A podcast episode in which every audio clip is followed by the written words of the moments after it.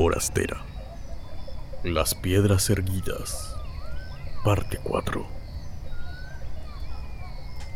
Nos acuclillamos en los arbustos hasta que las mujeres, que ahora reían y conversaban con normalidad, buscaron sus ropas y emprendieron el descenso en grupo, listas para tomar un café en la vicaría. Caray. Me estiré para desentumecer las piernas y la espalda. Vaya espectáculo, ¿no? ¡Maravilloso! No me lo hubiera perdido por nada del mundo. Salió del arbusto como una serpiente. Dejó que me desenredara sola y se dirigió al interior del círculo. Pegó la nariz al suelo como un perro de casa. ¿Qué estás buscando? Entré en el círculo algo vacilante. Pero ya era pleno día y las rocas, si bien aún impresionaban, había perdido el aspecto amenazante del amanecer. Marcas, respondió mientras gateaba con los ojos clavados en el césped. ¿Cómo sabían dónde comenzar y dónde detenerse? Ah, buena pregunta. No veo nada. Eché un vistazo al suelo y divisé una planta interesante cerca de la base de una de las rocas altas. ¿Era una miosota? No, probablemente no. Las flores de esta tenían el centro naranja, entre pétalos azul oscuro. Intrigada, me acerqué. Frank, con un oído más fino que el mío, se puso de pie de un salto y me cogió del brazo para sacarme del círculo un instante, antes de que una de las bailarinas de la mañana entrara por el otro extremo. Era la señorita Grant, la mujer pequeña y regordeta que, ah, tal y como se hubiera podido esperar por su figura, atendía la confitería del pueblo en la calle mayor. Miró a su alrededor y buscó sus lentes en el bolsillo. Se las puso y caminó por entre las rocas. Por fin se agachó para recoger la horquilla que había perdido. Se la puso en medio de sus pesados y brillantes bucles, pero no parecía que tuviera prisa. Se sentó en un montículo y se apoyó en una de las piedras para encender un cigarrillo. Será mejor que nos vayamos, por lo visto, es probable que pase ahí la mañana entera. De todos modos, no hemos visto ninguna marca. Tal vez podamos volver más tarde. Sugería un curiosa por la planta de flores azules. Sí, de acuerdo. Pero era evidente que había perdido todo interés en el conjunto de piedras. Ahora estaba absorto en los detalles de la ceremonia. Me interrogó despiadadamente mientras bajábamos el sendero para que recordara con exactitud las palabras del grito y el orden de la danza. Eslavo. Las palabras son de origen eslavo antiguo. Estoy casi seguro. Mm, la danza, sin embargo, no. La danza es mucho más antigua. Es cierto que hay danzas circulares vikingas, pero ese movimiento de filas dobles es como algunos diseños de cerámicas de los Baker tienen un dibujo similar, pero mm, se dejó llevar por uno de sus trances académicos, murmurando para sus adentros de tanto en tanto. Volvió en sí cuando tropezó de improviso con un obstáculo cerca del final del sendero. Abrió los ojos con un grito de sorpresa al perder el equilibrio y rodó los últimos metros del descenso. Se detuvo ante un montículo de heno. ¡Frank! Corrí hasta él, pero al llegar lo encontré ya sentado entre la hierba seca. ¿Estás bien? Pregunté a pesar de que lo veía sano y salvo. Uy, creo que sí. Se pasó la mano por las cejas y trató de atusarse el cabello oscuro. ¿Con qué he tropezado? Con esto. Le enseñé una lata de sardinas, arrojada allí por algún visitante anterior una de las amenazas de la civilización. Ah. La cogió y miró el interior. Luego la lanzó por encima del hombro. Qué pena que estuviera vacía. La excursión ha hecho que me diera hambre. Vamos a ver qué ha preparado la señora Ver. No es mala idea. Aparté los últimos mechones que le caían en la frente. Pero tampoco lo es saltárnoslo y comer más temprano. Lo miré a los ojos. Oh, no. No es mala idea. Dijo en un tono diferente. Deslizó una mano por mi brazo hasta llegar al cuello. Allí el pulgar me acarició el lóbulo de la oreja. Si no tienes mucho apetito. Con la otra mano me recorrió la espalda. La palma abierta me empujó con suavidad hacia él y los dedos comenzaron a descender. Abrió la boca y sopló por el escote de mi vestido. El cálido aliento me acarició los pechos. Me apoyó con cuidado sobre la hierba. Las puntas espigadas del heno parecían que flotaran alrededor de su cabeza. Se inclinó y me besó con ternura y continuó besándome mientras desabotonaba el vestido. Avanzaba muy despacio, un botón tras otro, y se detenía para introducir la mano y jugar con mis pezones. Por fin abrió el vestido del cuello a la cintura. Terciopelo blanco. Hablaba con voz ronca y su cabello había vuelto a caer sobre la frente, pero no intentó apartárselo.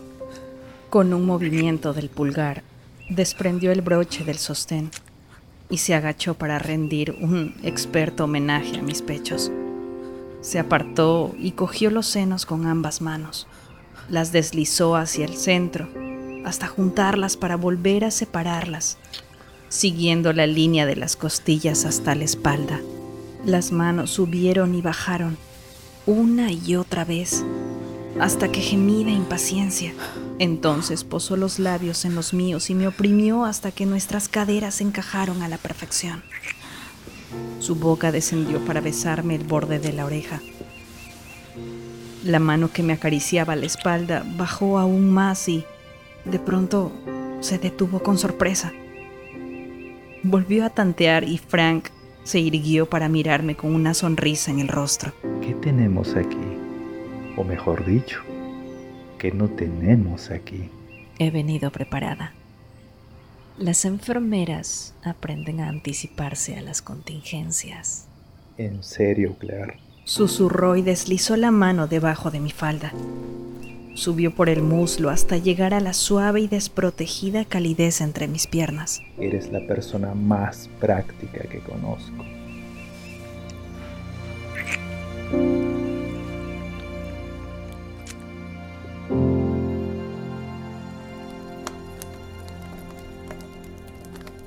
Aquella noche, Frank se me acercó por detrás mientras yo estaba sentada en un sillón de la sala, con un libro grande en mi regazo. ¿Qué haces? Estoy buscando esta planta. Respondí al mismo tiempo que colocaba un dedo entre las páginas para no perder la referencia. La he visto en el círculo de piedras. Fíjate, podría ser una campanulácea o una gesianácea. Mm, una polemoniácea, una borraginácea. Esa me parece la más probable. Una no me olvides. Pero también podría ser una variante de esta.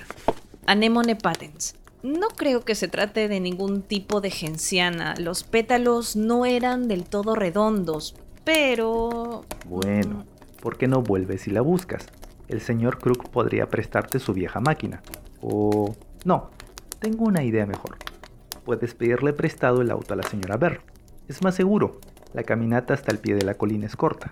Y luego hay como un kilómetro cuesta arriba. ¿Por qué estás tan interesado en esa planta? Me giré para mirarlo. La lámpara de la sala delineaba su cabeza como un halo dorado, como un grabado medieval de un santo. La planta no me interesa, pero ya que vas a ir de todos modos, me encantaría que echaras un vistazo fuera del círculo. Está bien. ¿Para qué? Para buscar restos de hogueras. Todo lo que he leído sobre Beltane habla de hogueras en los rituales.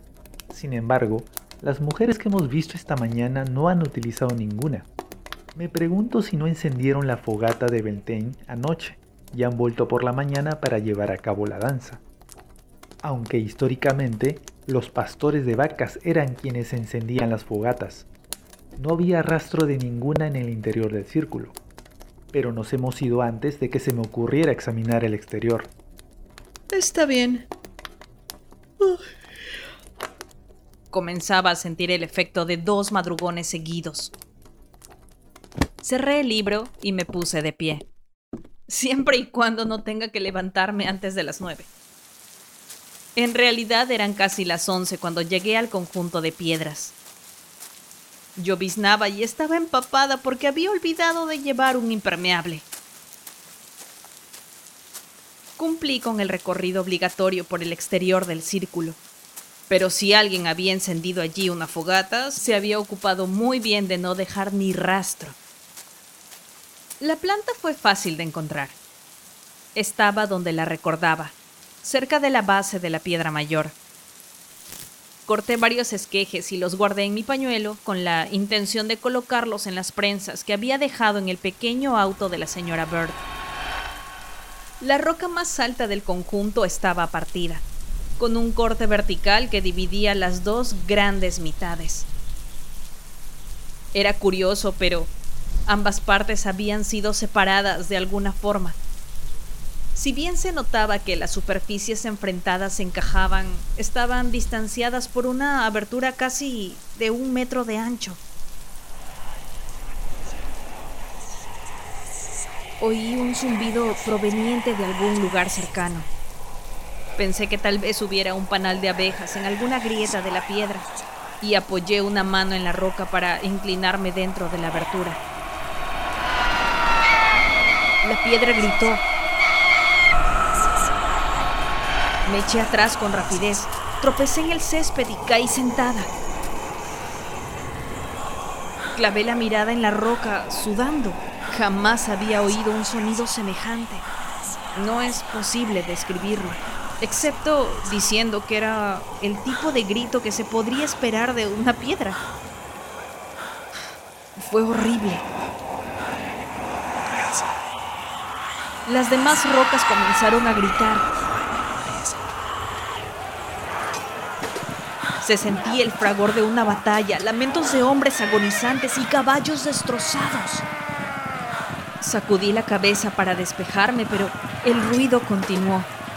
Logré ponerme de pie y trastabillar hasta el borde del círculo. Los sonidos me rodeaban, haciendo que me doliera los dientes y la cabeza me diera vueltas. Se me nubló la visión.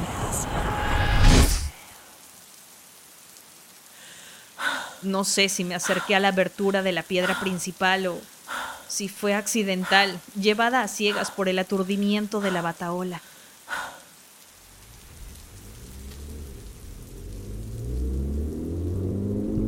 Una vez cuando viajaba por la noche, me quedé dormida en el asiento de un automóvil en marcha, acunada por el ruido y el movimiento que me daban la ilusión de una serena levedad. El conductor del vehículo entró en un puente a demasiada velocidad y perdió el control del auto. Me desperté de mi sueño con el resplandor de las luces y la sensación de que caía a gran velocidad. Esa abrupta transición es lo más parecido a la sensación que experimenté en el círculo de piedras, pero no alcanza ni remotamente a describirla en todo su espanto. Podría decir que mi campo de visión se redujo a una mancha oscura, que luego desapareció por completo para no ceder a la oscuridad total, sino a un vacío brillante. Podría afirmar que sentí que giraba o que tiraban de mí de dentro hacia afuera. Todo esto es cierto y, no obstante, nada confiere la sensación de completo desgarro de que eres golpeada con fuerza contra algo inexistente. La verdad es que nada se movió, nada cambió. Al parecer no ocurrió nada, y sin embargo, experimenté un terror tan grande que perdí la noción de quién o qué era y dónde estaba. Me hallaba en el corazón del caos, y sin ninguna facultad, ya sea física o mental, servía para nada. No puedo decir que estuviera inconsciente, pero durante un lapso de tiempo no tuve conciencia de mí misma. Me desperté, si esa es la palabra, al tropezar con una roca cerca del pie de la colina. Resbalé y me detuve de la hierba densa de la base. Estaba mareada y aturdida. Me arrastré hasta un grupo de robles jóvenes y me apoyé en uno para recuperarme. Oí un griterío confuso entre las cercanías que me recordó los sonidos que había oído y sentido entre las piedras. Sin embargo, los gritos carecían de ese tono de violencia inhumana. Se trataba del sonido acostumbrado de los conflictos humanos y me volví en aquella dirección.